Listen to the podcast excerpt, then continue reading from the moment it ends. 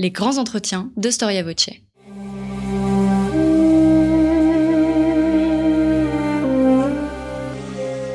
Une émission de la rédaction de Storia Voce.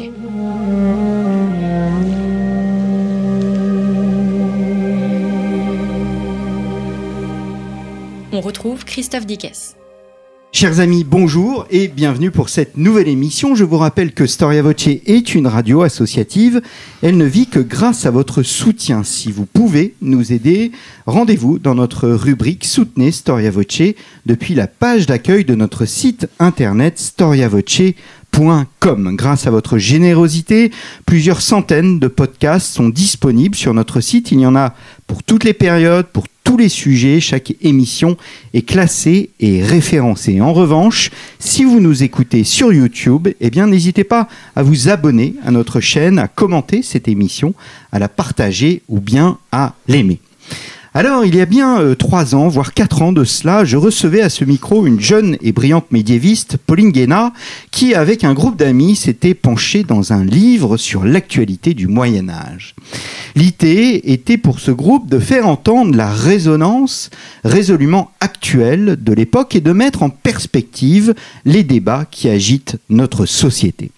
Je vous propose aujourd'hui de faire le même exercice, mais cette fois avec l'Antiquité. À l'heure où des universitaires américains qui enseignent eux-mêmes l'histoire ancienne mènent une croisade pour limiter l'enseignement de l'héritage gréco-romain, nous allons voir que l'histoire antique n'est absolument pas une histoire arrangée aux oubliettes, bien au contraire. C'est ce que nous allons voir avec François Lefebvre. François Lefebvre, bonjour. Bonjour. Merci d'avoir répondu à notre invitation. Vous êtes agrégé de lettres, ancien membre de l'école française d'Athènes. Votre cœur, d'ailleurs, penche plus à Athènes ou à Rome? Oh, plus à Athènes, euh, bien sûr. Mais enfin, il ne faut pas sous-estimer le monde romain, ne serait-ce que parce qu'il a eu la grande qualité de nous transmettre l'héritage grec. Alors, nous allons y revenir. Vous êtes professeur d'histoire grecque à Sorbonne Université et vous venez de publier euh, chez Passé Composé Histoire antique, histoire ancienne, point euh, d'interrogation. 21 chapitres qui nous disent au fond l'actualité de l'Antiquité. Est-ce que l'exercice, François Lefebvre,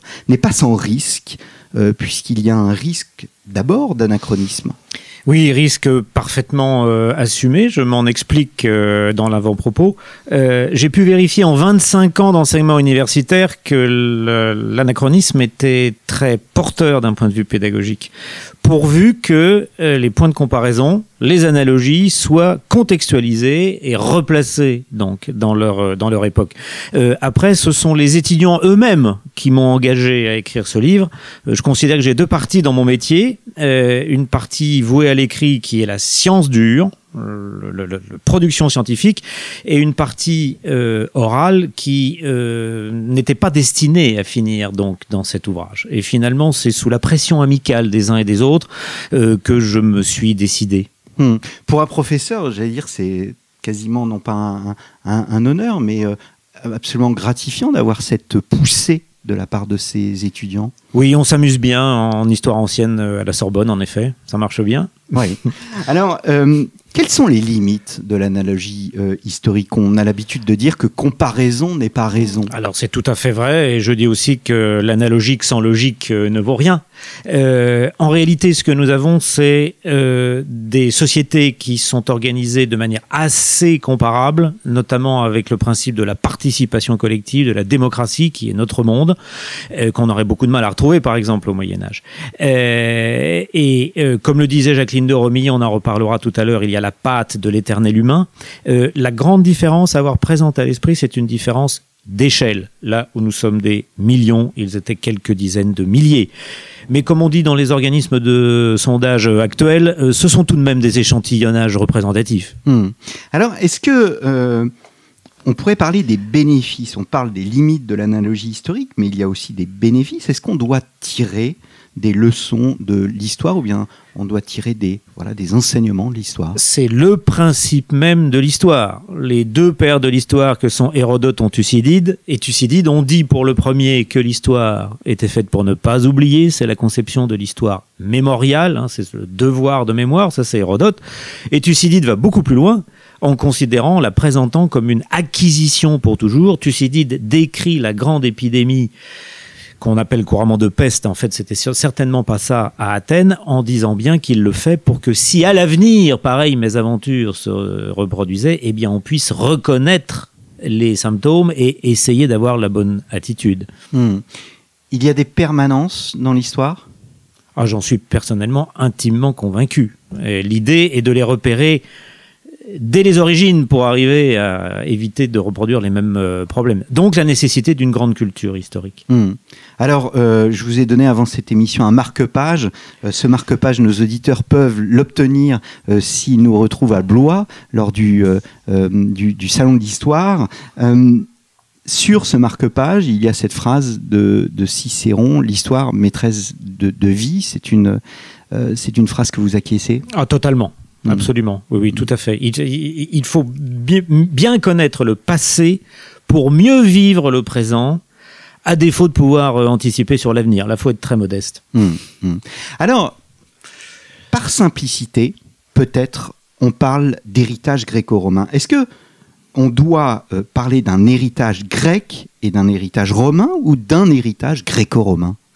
Ah, je pense que l'on peut, comme euh, l'a proposé Paul Venn, parler d'héritage euh, gréco-romain. Euh, il est sûr que les Grecs sont passés les premiers dans beaucoup de domaines. évidemment, mais enfin, pour beaucoup, nous les connaissons à travers l'œil des Romains. et je, pense qu'il ne faut pas séparer les deux. J'ai essayé justement de, de, les mêler, et particulièrement dans l'arrière-plan, qui est une espèce de petit précis d'histoire gréco romaines, de manière à les mettre euh, en, perspective les unes avec euh, les autres. Euh, je pense qu'elles sont indissolublement liées. Hmm.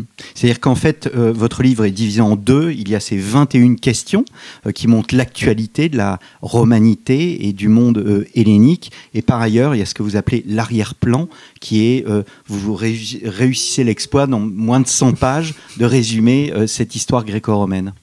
C'est ça, j'ai pensé que ça pouvait être utile pour les lecteurs euh, qui avaient besoin de, de, de, ces bases. Et puis, euh, ça n'existe pas, c'est un format qui n'existe pas en fait sur le marché, ce, ce, petit précis. Euh, et je, je sais qu'un certain nombre de mes collègues universitaires, dont j'appréhendais un petit peu les réactions, ont été enthousiastes et vont conseiller l'ouvrage à leurs étudiants, notamment pour cela. Hmm. et également pour tout le reste qui est un peu un stimulus de, de lecture. Je, je, suis par goût et par formation euh, plutôt euh, porté vers l'histoire grecque. mais euh, il ne faut surtout pas dédaigner, notamment, je, sais que j'étais très sensible à un ouvrage de Michel Onfray sur les philosophes romains.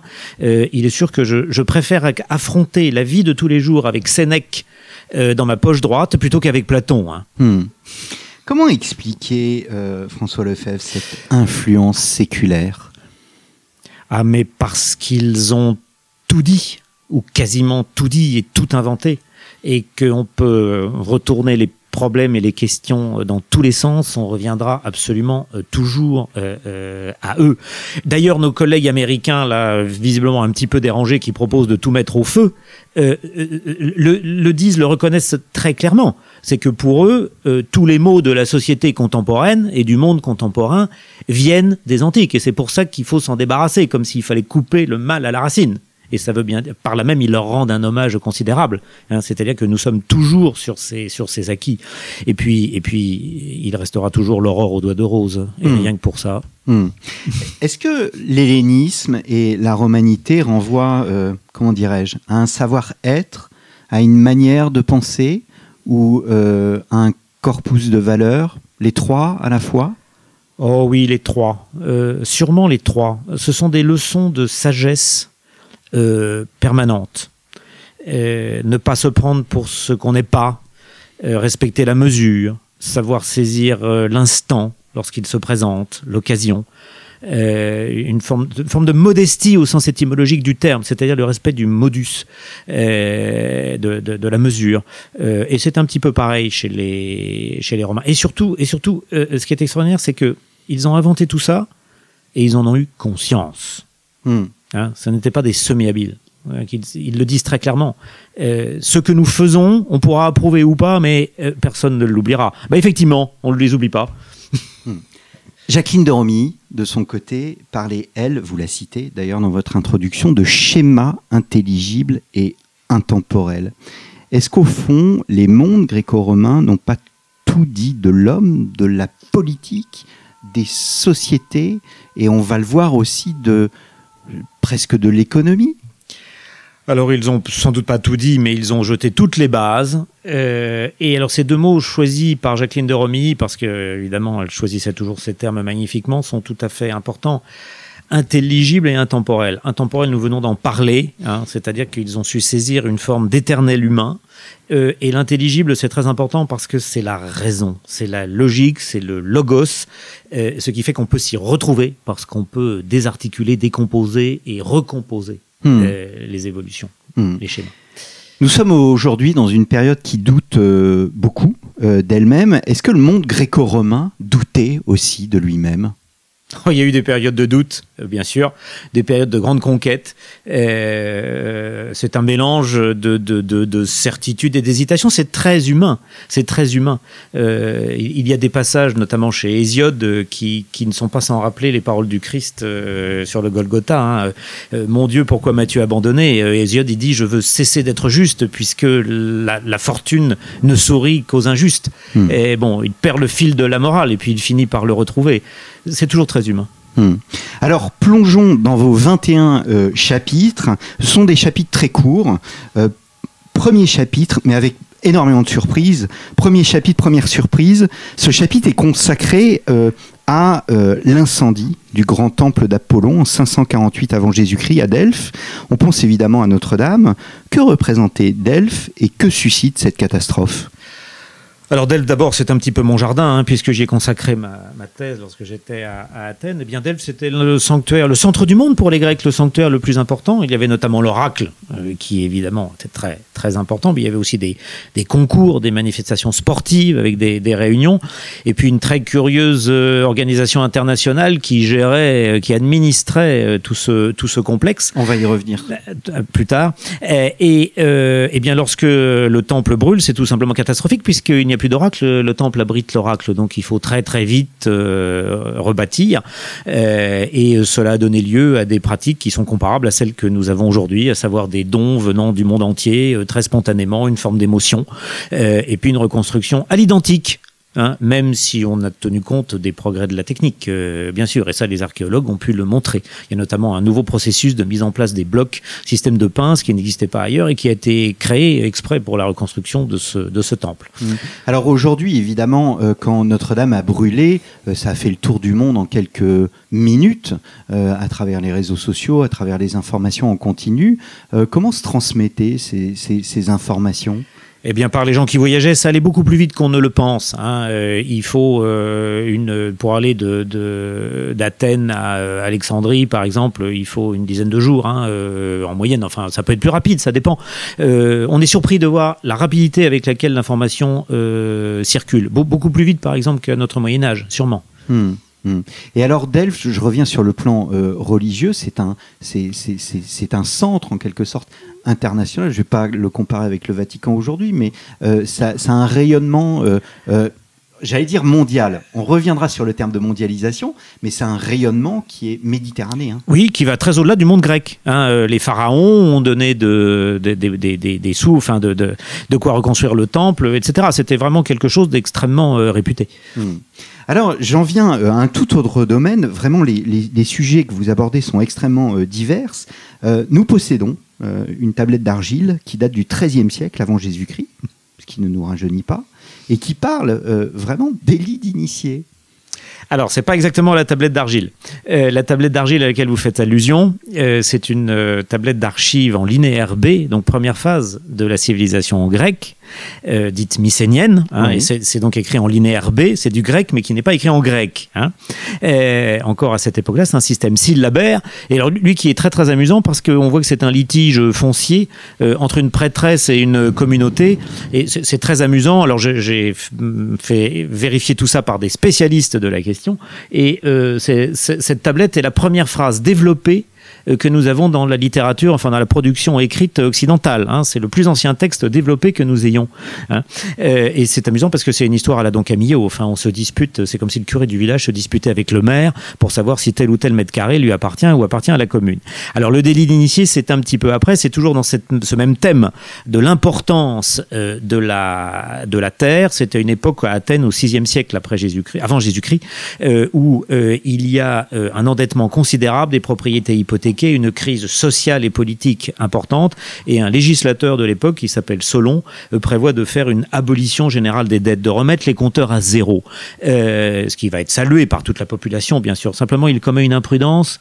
Avant de passer sa réforme, il s'en ouvre à certains de ses amis qui, évidemment, c'est très grec, c'est très Ulysse, en profitent pour s'endetter massivement, sachant qu'il va y avoir une Pour abolition. Et, et bien sûr, et pour s'enrichir, s'endetter, enfin emprunter, Mm. hein, et puis pour acheter. Et ils savent donc en fait euh, leur prêt ne sera jamais euh, remboursé. Donc c'est le premier délit d'initié euh, bien connu, bien attesté de l'histoire. De l'histoire de l'humanité? Euh, Je pense, oui. Hum, hum. Ce qu'il y a d'étonnant, c'est vraiment cette, cet effet miroir. Euh, nous sommes dans, un, dans une société qui n'est pas statique, c'est une société qui bouge, c'est une société euh, qui, qui- qui échange. Alors certes, il y a une autre mesure qui est euh, la mesure de la Grèce. Nous ne sommes pas aux mesures du monde, à la mesure du monde, mais euh, voilà, c'est une société en mouvement. Euh, oui, et qui, euh, reproduit les mêmes spasmes que nous. Euh, si, vous voulez, le livre s'achève aujourd'hui à ses 21 chapitres. En raison des conditions, je n'ai pas pu en ajouter deux ou trois que j'aurais aimé ajouter tout simplement parce que les bibliothèques étaient fermées et je ne pouvais pas faire les vérifications que je voulais. Mais au moins trois fois chaque année, en allumant ma télévision, en écoutant les infos, je me dis tiens, mais moi j'ai la même au IIIe siècle avant Jésus-Christ. Hum. Hein Donc euh, il y aura peut-être une suite un jour. Alors allons vers le monde méditerranéen. Euh, ce qui m'a surpris, c'est de voir que le monde méditerranéen, c'est un sujet de, bataille juridique, si bien qu'on est obligé de codifier ce qu'on appellera le, le droit maritime pour éviter précisément les arnaques. Hmm, Oui, alors ça, nous connaissons ça par le très savoureux corpus des plaidoyers maritimes attribués au grand orateur Démosthène, qu'on connaît surtout pour son engagement politique, hein, mais il avait aussi un cabinet d'avocats euh, qui réglait ce genre d'a- d'a- d'affaires. Euh, et effectivement, il y a des histoires très, très croustillantes euh, de navires qui sont sabordés pour ne pas avoir à rembourser des, emprunts, des, choses de ce, de ce genre. Et effectivement, ces pratiques ont été plus ou moins petit à petit réglementées euh, à Athènes et puis ensuite à Rhodes euh, et la Lex Rhodia notamment passée aux Romains puis ensuite à Venise euh, j'ai découvert qu'elle avait été utilisée enfin citée récemment aux États-Unis lors d'une cause concernant la récupération enfin de sur l'épave du Titanic hein, et qui, qui était en relation parce que la Lex Rhodia parlait justement des naufrages et de l'exploitation ou non qu'on pouvait faire des naufrages Hum, hum.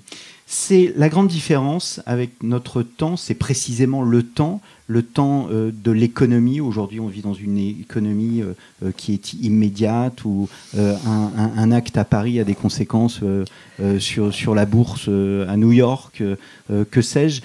Est-ce que les choses vont plus lentement en Grèce? Alors, euh, et à Rome aussi, elles vont certainement plus lentement. C'est un sujet très sinistré, vous savez, parce que l'économie, c'est de l'histoire quantitative et nous avons, nous manquons cruellement de chiffres et de données. hein. Euh, mais il y a des mécanismes, notamment l'utilisation de la monnaie, euh, système fermé, système ouvert, d'évaluation. Euh, c'est un, un- un paramètre qui est très pratiqué, très connu euh, déjà à l'époque. Euh, après, les, les- les échanges, les échelles, on est quand même assez largement encore dans une économie, une économie de subsistance. Il faut d'abord manger. hein. Hmm. Euh, mais on a des pratiques d'achat en gros pour faire baisser les prix, euh, ce genre de, ce genre de choses. C'est un secteur en pleine évolution. Je dirais que de tous, euh, c'est celui qui bouge le plus dans nos études antiques en ce moment, c'est l'économie. Hum, Je renvoie nos auditeurs à l'émission que nous avons enregistrée avec Jérôme France sur le, euh, sur le euh, tribut. Peut-être une différence essentielle, alors on a parlé de l'aspect géographique, on reviendra sur la mondialisation, mais euh, en dehors du temps, c'est l'aspect technique. Euh, aujourd- Aujourd'hui, évidemment, nous sommes dans un monde complètement euh, euh, envahi par la technique et par la technologie, par l'informatique. Là, en Grèce, les choses se font sur des tablettes d'argile. Alors, euh, euh, les tablettes d'argile, c'est vraiment l'âge du bronze. hein. Ensuite, on a quand même progressé. Euh, ce serait vrai aussi du monde romain. Les Romains sont des ingénieurs par rapport aux Grecs. Les Grecs sont des inventeurs théoriques. Les Grecs, c'est Archimède. euh, c'est une bon. Euh, mais mais ça va, euh, semble-t-il, lentement. Alors tout ça a été, on a proposé comme explication euh, une main d'œuvre très abondante et bon marché, les esclaves. Euh, ça ne suffit pas. Euh, sans doute, il y a une forme de, de, de, de- pesanteur, de continuité, euh, de, de tradition, de respect des traditions, euh, semble-t-il. Euh, mais on- là, on est loin des révolutions tec- techniques et technologiques et industrielles que nous avons connues euh, récemment, ça c'est sûr. Mais vous savez, science sans conscience n'est que ruine de l'âme. Euh, Mais la réaction, les émotions, la façon de, de traiter l'argent euh, est la même. Oui, là on, y est euh, d'ailleurs avec des, parfois des sous-ensembles qui sont euh, très très amusants. par exemple à, Athènes qui nous ressemble tellement manier l'argent, ça, enfin on, confie ça volontiers à des esclaves ou à des métèques, à des étrangers. les Athéniens de bonne société ont des affaires, mais ils s'en mêlent pas forcément eux-mêmes. Enfin, ils hmm. préfèrent se livrer à la méditation intellectuelle, à la scolée, au temps libre. C'est très français ça. Hmm. Alors venons-en au sport. À l'heure où nous enregistrons euh, cette émission, nous sommes à la veille des Jeux euh, olympiques euh, et puis aussi de la Coupe d'Europe. Bien des travers de notre époque se retrouvent dans le monde antique. Alors au début, c'est une affaire très sérieuse et religieuse. Hein. D'ailleurs, on ne parle pas de jeu, on parle de concours, parce qu'il faut offrir sa bravoure aux dieux. Euh, les, jeux, c'est la version euh, romaine, c'est les loudis, qui, eux-mêmes ont une base religieuse au début. Alors au début, ce sont des choses très simples. Hein. On peut imaginer les premiers concours olympiques en 776 avant Jésus-Christ. Vous savez, sont des, on est loin de toute agglomération. Ce sont des bergers qui se rencontrent avec leurs bêtes pour les faire boire dans l'Alphée ou le Cladéos et qui devaient se lancer des défis un peu genre force basque. Vous savez, enfin ça devait être ça au départ. Hein. Et puis petit à petit euh, l'appétit vient en mangeant, ça s'organise, ça se structure, c'est euh, l'objet d'une prise en main politique. Et puis ensuite, il y a une foire qui s'organise à côté de tout ça. Et puis à la fin, c'est un grand barnum, euh, comme chez nous, hein, avec village olympique, village de tente, les, les, négociants qui viennent vendre leurs affaires, etc. Des, témoignages antiques qui nous expliquent que le soir, on peut pas rentrer chez soi parce qu'il n'y a plus de moyens de transport, tellement il y avait de monde. voilà, un, monde vraiment très, très contemporain, des, des vedettes quasiment, enfin, pas quasiment, qui sont déifiés. Euh, l'église de Maradona, euh, ça existait euh, au 5e siècle, 4e siècle avant notre ère, hein, hmm. tranquillement. Tout comme il y aura des gladiateurs qui sont des véritables stars. Et des cochers. Hmm. aux, courses de chevaux dans, le, dans le grand cirque, exactement. Hmm. C'est comparable. Platon, je ne connaissais pas cette expression, mais Platon utilise le terme de théatocratie Théatrocratie, oui, bah, tout simplement parce que justement, il considère qu'il y a un, peu trop de, enfin que ça envahit un petit peu, ça, ça a tendance à remplacer la sagesse, euh, ce genre de, comportement. Bon, après, c'est le l'opium du peuple, le panem et circenses, euh, etc. Chez les Grecs, c'était un petit peu plus limité tout de même. À Rome, ça a pris, puis ensuite à Byzance, des proportions euh, considérables, évidemment. Hmm. Nous sommes dans une société du spectacle, c'est-à-dire que vous évoquiez le fait de que cette bonne société euh, grecque, euh, athénienne, devait réfléchir, etc., être philosophe, euh, mais la majorité de la population est une population qui est tournée vers cette théatrocratie Alors, ils le sont tous. Hein. là, il y a une différence très nette à établir pour autant qu'on puisse en juger avec le monde romain. les foules en délire dans l'amphithéâtre ou dans le grand cirque, avec cet auteur romain qui nous dit qu'il est revenu moins humain d'avoir été parmi les hommes euh, au retour du, d'un combat de gladiateurs. Ça, ça n'est pas grec. Euh, euh, chez, les, chez les Grecs, c'est vraiment, il s'agit de montrer, sa, de montrer sa bravoure, de montrer son excellence. Le théâtre grec, c'est, un, c'est une communion politique. Hein. On, on, assistait aux pièces et on votait pour savoir quel était le meilleur, de la même manière qu'on votait à l'Assemblée, exactement de la même manière. C'est participatif et c'est, une grande cérémonie, hein, véritablement. Alors après, il y a le plaisir, de les, les, les les huées, les applaudissements applaudissements, enfin tout ce qu'on peut imaginer, hein, bien sûr, hein, comme chez nous. Mais là, là, je crois qu'il y a une différence assez nette à établir entre les deux mondes, de ce point de vue. Alors j'ai été surpris de voir que euh, aujourd'hui, par exemple, euh, un joueur de football peut passer d'un club à un autre eh bien là, un athlète pouvait passer d'une cité à une autre. C'est arrivé, euh, c'est-à-dire qu'on reçoit le droit de cité parce qu'on est un, grand athlète, on est volontiers accueilli et on peut concourir euh, pour plusieurs nationalités, on dirait aujourd'hui, euh, dans sa, dans sa carrière. Mais il y a, des choses aussi tout à fait étonnantes. Hein. Il y a ces régimes pour athlètes. Enfin, on, peut très bien, on a des exemples hein, de, de, jeunes qui ont été repérés très tôt et les cités pouvaient contribuer, leur fournir un entraîneur, ça coûtait très cher, etc. Aristote qui explique aussi qu'il faut pas trop forcer les enfants, les jeunes, parce que ça peut être tout à fait contre-productif, dangereux pour eux. Enfin, des débats d'une très grande actualité. Hmm. Le Zidane de l'époque, c'est Théogénèse de Tassos? Oui, le Zidane ou le, enfin, oui, Maradona ou tout ce que vous voulez. Oui, alors lui, c'est un phénomène. Hein. Euh, repéré euh, très jeune parce qu'il avait désoclé sur l'agora une statue en bronze qu'il avait emporté sous le bras parce qu'elle lui plaisait. Euh... donc un phénomène véritablement. Et oui, plus de 1000 victoires, enfin une vedette euh, internationale.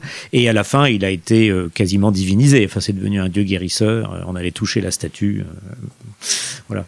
Alors passons dans un autre domaine. Vous consacrez aussi plusieurs chapitres au monde professoral, et vous êtes vous-même professeur, à la condition d'étudiant. On a une vision très noble du professeur de l'Antiquité. Pourtant, euh, visiblement, euh, la profession manquait de considération. Alors il faut distinguer ce qu'on appellerait aujourd'hui le supérieur. Le supérieur, c'est euh, les chaires de rhétorique, de philosophie, et là ça marchait assez bien. On était, on était bien payé, considéré. de l'enseignement élémentaire, on dira. Et là, effectivement, tout montre que c'est un secteur qui est longtemps délaissé, euh, confié au privé ou à l'enseignement familial ou à des esclaves, euh, et puis qui ensuite se, structure à l'époque hellénistique petit à petit. Mais les salaires restent très modestes. Hein. Les mieux payés, les profs de lettres, c'est un, un, artisan spécialisé et encore pas trop spécialisé. Hmm. Hmm. Est-ce qu'on on assiste aussi à, ce que, à une rivalité académique entre les villes? Alors oui, ça c'est euh, pour les, le niveau universitaire. ce qui peut paraître paradoxal. Alors euh, oui et non parce que c'est un c'était un moyen. Il y a une compétition entre les cités. Chacune est un petit État indépendant hein, et, et euh, eh bien elle, elle, tirait un prestige, une gloire de, de cela. Alors évidemment le plus important c'est Athènes qui a en quelque sorte inventé le soft power hein, à partir du IVe siècle, hein, qui, qui n'existe plus guère que comme centre universitaire où on vient de, de la Méditerranée entière. mais il y en a d'autres. Hein, euh, et comme Alexandrie, bien sûr, mais même des plus petites, comme Lampsac, qui a des écoles de médecine aussi à Kos ou à Cnid. Euh, et ça faisait la gloire de la cité, euh, tout comme un athlète faisait sa gloire après avoir remporté une épreuve, ou alors un bon vin, enfin, tout comme aujourd'hui. Le programme Erasmus euh, existait à l'époque Alors euh, ça c'était une boutade pour finir euh, une tribune qui avait paru dans Le Monde écrite avec mon étudiant Raphaël Dohan à l'époque. mais on voyageait effectivement pour aller trouver les meilleurs maîtres et notamment alors à l'Antiquité un, peu plus tardive, les Romains font le tour de Grèce pour suivre les leçons de tel philosophe à Athènes, de tel autre à Rhodes ou à Alexandrie. Effectivement, ça se fait comme ça. C'est à la libre initiative, c'est pas organisé comme les euh, Erasmus aujourd'hui. Mais enfin, il y a l'idée du Tour d'Europe euh, universitaire, oui. Mais il y a l'idée d'un Tour d'Europe, mais aussi une volonté, une compétition, une concurrence permanente, je vous cite, une course à l'attractivité euh, et même une recherche d'alliance ou de protection internationale. c'est un, c'est, un monde, là encore, qui est en mouvement. Absolument. Alors, les, les, Grecs ont fonctionné en fait en réseau euh, c'est une métaphore qui a beaucoup de succès depuis quelques années, mais euh, grâce à la, enfin, à la faveur de la phase de colonisation à l'époque archaïque, les cités grecques ont essaimé dans toute la Méditerranée, euh, et on n'oublie pas, cinq ou six siècles après, que par exemple, Lampsac sur les Dardanelles est cité sœur de Marseille, hmm. hein, les deux étant des colonies de fossés. Alors il faut traverser toute la Méditerranée, mais lorsque on a au même moment des Gaulois qui vous empoisonnent, aussi bien en Asie mineure à Lampsac qu'à Marseille, eh ben, on se souvient qu'on a les mêmes problèmes et qu'on peut aller trouver un interprète euh, à Marseille qui parlera le même Gaulois que celui qui est en Asie mineure. Hmm. Bien sûr, c'est un petit monde hmm. qui fonctionne en réseau. Alors vous parlez de l'État-providence dans un chapitre. Est-ce que l'État-providence pourvoit aux besoins des étudiants? Non, alors euh, pas du tout. Euh, il, offre des avantages. Dans la cité de Lampsac, justement, il y a des. Euh, j'avais fait paraître, on avait fait paraître cette tribune au moment où notre gouvernement avait pris la décision de multiplier par, d'affecter d'un très fort coefficient les droits universitaires, contrairement à la politique menée dans d'autres pays d'Europe hein, pour les étudiants non communautaires. Et moi, j'étais tombé sur cette inscription puisque ma spécialité c'est l'épigraphie. Ce décret de Lampsac qui justement, au contraire, exempte de toutes les taxes les étudiants étrangers qui viendraient s'installer euh, et également les, les, les, les, enseignants. Euh, mais il n'y avait pas véritablement de prise en charge. C'est un, une exemption hein, plus qu'une subvention. Mmh. Alors vous évoquiez tout à l'heure ce qu'on appellerait nous la globalisation. On apprend dans votre ouvrage que les Grecs ont inventé en quelque sorte l'ancêtre des Nations Unies. Alors oui, euh, alors ça c'est mon sujet de, thèse, hein, euh, quelque chose que je connais que je connais bien. Euh, à l'origine, c'est tout à fait différent. Nous retournons à Delphes. Et on l'a dit tout à l'heure, le sanctuaire de Delphes a pris une telle importance qu'il a en quelque sorte été placé en indivision, comme c'était un enjeu international. Et pour administrer ces richesses fabuleuses qui s'accumulaient pour Apollon, eh bien les peuples du voisinage, les cités du voisinage, donc euh, ça veut, ce sont les amphictions, ceux qui habitent autour, amphi, ont décidé de s'associer, de s'unir, de créer un conseil commun avec une représentation très égalitaire pour administrer donc cette affaire. Donc c'est purement religieux au début. Hein. Mais il est arrivé, à l'occasion d'accidents, que le religieux et le politique se rejoignent et que des enjeux de pouvoir considérables euh, finalement à l'échelle de la Méditerranée euh, se joue à Delphes, particulièrement au IVe siècle. Il n'y aurait pas eu la conquête d'Alexandre le Grand, il n'y aurait pas eu la Macédoine s'il n'y avait pas eu deux guerres sacrées à Delphes. Alors pourquoi des guerres sacrées? Bah, Tout simplement parce qu'on avait touché à la fortune sacrée d'Apollon et que ça, ça ne se faisait pas, on mettait pas la main dans la caisse sacrée, mmh. c'était pas possible. Euh, et là, nous avons des choses qui ressemblent assez étrangement à ce que nous voyons de nos jours, encore une fois par accident, mais les mêmes causes produisent les mêmes effets. Hein. et il est amusant de comparer par exemple ce que dit Démosthène du Conseil infectieux euh, euh, à ce qu'a pu dire le général de Gaulle en son temps avec ce machin inutile et dangereux que pouvait être euh, l'ONU ou l'OTAN en état de mort cérébrale. Ça, c'est encore beaucoup plus récent. Hmm. Donc l'amphictyonie a ses limites en dépit de sa longévité. Alors voilà, c'était ce, ce, qui est surprenant. Eh oui, alors mais, mais justement, c'est peut-être parce que Sauf accident où elle a été contrainte et forcée, elle s'est toujours cantonnée à son affaire propre, c'est-à-dire les affaires religieuses. C'est sans doute pour ça qu'elle a duré quasiment un millénaire. Euh, on est très loin de ces résultats euh, aujourd'hui. Hein. Euh, mais ça, il peut être intéressant pour nos gouvernants de se replonger dans ce que fut l'affrontement entre Démosthène et Philippe de Macédoine mm. autour des affaires de Delphes. c'est une bon, c'est pas un hasard si Clémenceau a fini sa vie en composant une biographie de Démosthène. Hein. Hmm. Euh, ce sont des enjeux éternels, euh, là aussi. Hmm. Est-ce qu'on peut parler en conséquence, euh, à travers l'amphictyonie, d'un humanisme, d'une identité grecque incarnée dans cette institution? Alors je pense qu'on peut parler d'une identité grecque, mais je ne pense pas que l'amphictyonie en soit la meilleure illustration. Euh, l'amphictyonie, c'était tout de même un happy few euh, qui représentait peut-être un dixième de tous les Grecs, hein, mais de même qu'aujourd'hui, au Conseil de sécurité de l'ONU, on a euh, très peu de monde. c'était vraiment les voisins de Delphes. Hein, la, hmm. la, die Crème der Hellenen, disent parfois les Allemands, la crème des Grecs. Hmm. Euh, non, l'identité grecque, elle est dans la, elle est dans la langue, euh, hmm. principalement, et dans un ensemble de, de valeurs euh, religieuses, morales, mais, mais, surtout la langue. C'est le véhicule euh, numéro un de l'identité grecque. Alors la politique, la guerre a bien évidemment toute sa place dans votre livre. Euh, le devoir d'ingérence existe? Oui, ça c'est, ça c'est amusant. C'est, c'est quelque chose qui, qui est passé un petit peu inaperçu. C'est toujours Démosthène hein, qui est si important pour notre monde aujourd'hui, à un moment où des gens qui étaient pourtant des, ennemis d'Athènes il y a peu de temps, la cité de Rhodes a des problèmes politiques et la démocratie a été renversée. Et quand on a une démocratie à des problèmes, elle vient naturellement à Athènes, parce que Athènes est la, patronne de toutes les démocraties. Et les Athéniens euh, ne, veulent pas intervenir, ils sont un peu, ils rechignent, euh, et ils s'abritent derrière, des raisons de droit, disant non, non, non, mais c'est pas nos affaires, Rhodes est un État indépendant, euh, pas d'ingérence. Et Démosthène intervient et tape très fort sur la table, ce que je ne vais pas faire présentement, en disant mais ça, ça n'est plus du droit, c'est juste de la lâcheté. Quand les principes fondamentaux sont contrariés, il faut intervenir, quel que soit le droit. C'est l'esprit qui compte, pas la lettre. Hmm. Donc c'est il y a une morale. Oui, il y a le, souci de défendre des valeurs communes considérées comme supérieures. Et par exemple, la démocratie. Hmm. Hmm.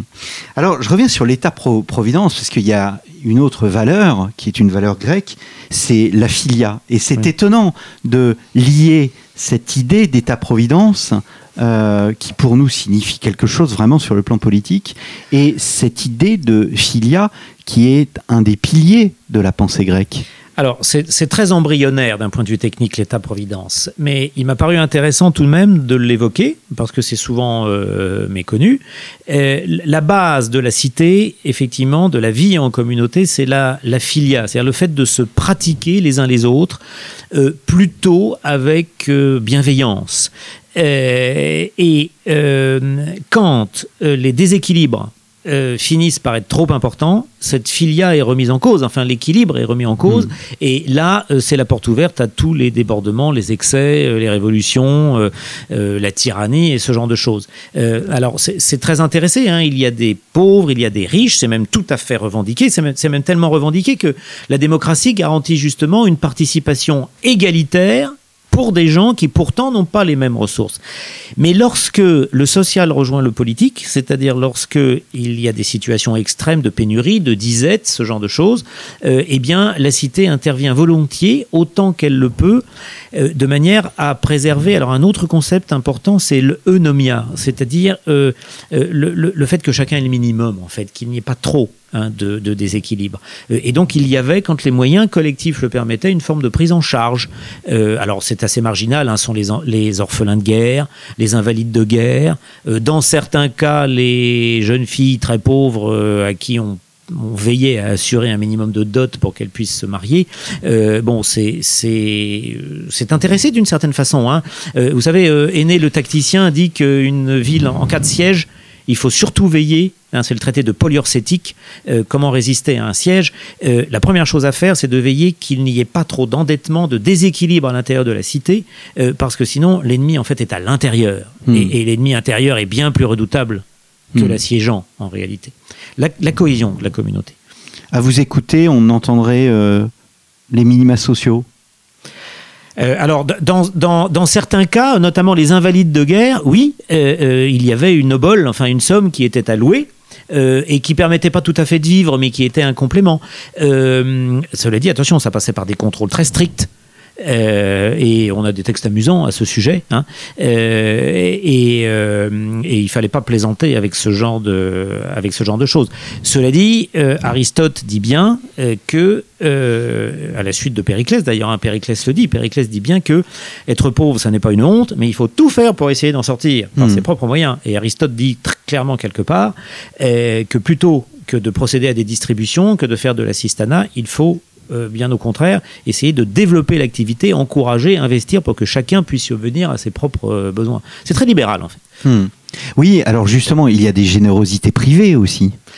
Oui, euh, qui ont toujours existé. Ça, c'est pour les aristocrates et pour les plus riches le moyen de, de montrer. Il y a une rivalité entre eux, hein, celui qui manifestera le plus de munificence. Et ça finit par devenir une espèce de. Enfin, un vrai phénomène de société à l'époque hellénistique, ce qu'on a appelé l'évergétisme, hein, le fait de, de, euh, d'être bienfaiteur avec les cordons de la bourse. hein. Hmm. Alors, je le disais en début d'émission, à l'heure où des universitaires américains qui enseignent eux-mêmes l'histoire ancienne euh, mènent une croisade pour limiter l'enseignement de l'héritage gréco-romain, il faut enseigner euh, le grec, François Lefebvre? Ah bah, il faut essayer de le préserver le plus possible, euh, oui, naturellement, parce que euh, et le latin d'ailleurs, hein, euh, le grec et le latin, faut surtout pas oublier le latin qui est moins, un peu moins menacé, parce que le latin de toute façon concerne un jour ou l'autre tous ceux qui étudient le français, Euh, mais le, le grec c'est le véhicule euh, magnifique, enfin si poétique, si nuancé de, de, de toute cette prodigieuse aventure euh, sur laquelle nous vivons encore. Hein, le, le- être grec, c'est parler grec, hein, Mm. euh, essentiellement, particulièrement à l'époque hellénistique où ça devient une langue internationale, comme a pu l'être le français, comme l'anglais euh, Aujourd'hui. On, par- on parle le grec euh, de l'Indus euh, à l'Espagne. hein. Hmm, hmm. Est-ce que je reviens sur le terme d'identité? Parce qu'un de vos chapitres est consacré à cette idée euh, d'identité, euh, de commémoration. Je reviens aussi à l'idée de doute que j'évoquais en début d'émission. Est-ce qu'il y a eu des périodes de doute? Euh, Vous montrez plutôt un, un, un peuple ou des peuples plutôt sûrs d'eux-mêmes. Euh, Est-ce que c'est le cas? Ils sont sûrs, assurément, de la supériorité de leur euh, civilisation, de leur niveau, euh, etc. Ce qui ne les empêche pas d'être très critiques vis-à-vis d'eux-mêmes. Hérodote dit bien, hein, dans le- sa préface, enfin c'est le chapitre 0, euh, Hérodote d'Alicarnasse a euh, écrit ses histoires, euh, s'est livré à ses enquêtes de manière à ce que les exploits accomplis par les Grecs comme les barbares ne tombent pas dans l'oubli. hein. Euh, euh, et, et Hérodote manie sans cesse l'ironie. Euh, montrant que les Grecs sont parfois ridicules, euh, etc. Euh, après, ils, ont eu la conviction, spécialement à Athènes, d'avoir inventé tout un tas de choses tout à fait extraordinaires et qui étaient destinées à durer très longtemps. Ils ne se sont pas trompés puisque nous vivons encore sur eux. C'est pour ça que le procès qui est fait en ce moment aux, États-Unis est tout à fait. il est sûr qu'il y a la conscience de la supériorité de ses propres usages, mais ça c'est universel. Tout le monde est convaincu de la supériorité de ses propres usages, quelle que soit la civilisation. Euh, euh, les Grecs, je dirais, et les Romains étaient assez convaincus de leur supériorité pour pouvoir être très autocritiques. Hmm. hein, et, repérer ce qui était fascinant aussi chez les autres. L'ethnologie est, née dans l'Antiquité. Hein. Hmm. Vous avez fait le choix de reprendre les vers euh, de Sophocle. Euh, d'Antigone qui sont absolument magnifiques. Alors ils sont assez longs, donc je ne vais pas euh, les, les, reprendre, mais que nous disent ces vers? Eh bien que l'homme est un petit peu comme Protagoras, que l'homme est à la mesure de toute chose, enfin que c'est c'est un chapitre qui est consacré à l'écologie. Hein. Euh, euh, il faut pas opposer l'homme à la nature, euh, bien au contraire. Euh, et bon, c'est Sophocle montre là que la plus merveilleuse des créatures, euh, c'est l'homme, mais qui peut être aussi euh, se rendre coupable des des pires horreurs, hein, s'il n'y a pas d'encadrement moral. Et si, surtout si on perd cette valeur fondamentale pour les Grecs, qui est le sens de la mesure. Est-ce qu'il faut retrouver le kéros? Qu'est-ce que le kéros? Et euh, que euh, nous dit-il pour notre époque? Alors le kairos, il est lié à la mesure, euh, c'est-à-dire c'est un facteur temporel le kairos.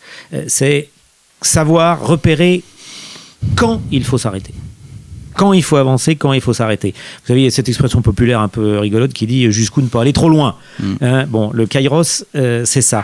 Euh, mais j'ai envie de dire autre chose. Finalement, si on réfléchit bien, le kairos, c'est tout simplement l'intelligence, non? Mm. Eh bien, merci beaucoup euh, François Lefebvre. Histoire antique, euh, histoire ancienne, un livre paru euh, chez Passé Composé. Nous avons parlé de Panem Circenses. Je renvoie nos auditeurs à l'émission que nous avons enregistrée avec Catherine Virlouvet. nous avons aussi enregistré cette émission avec Jérôme France sur l'économie, le tribut et la question de la, de, de la fiscalité. Et vous évoquiez Raphaël Dohan.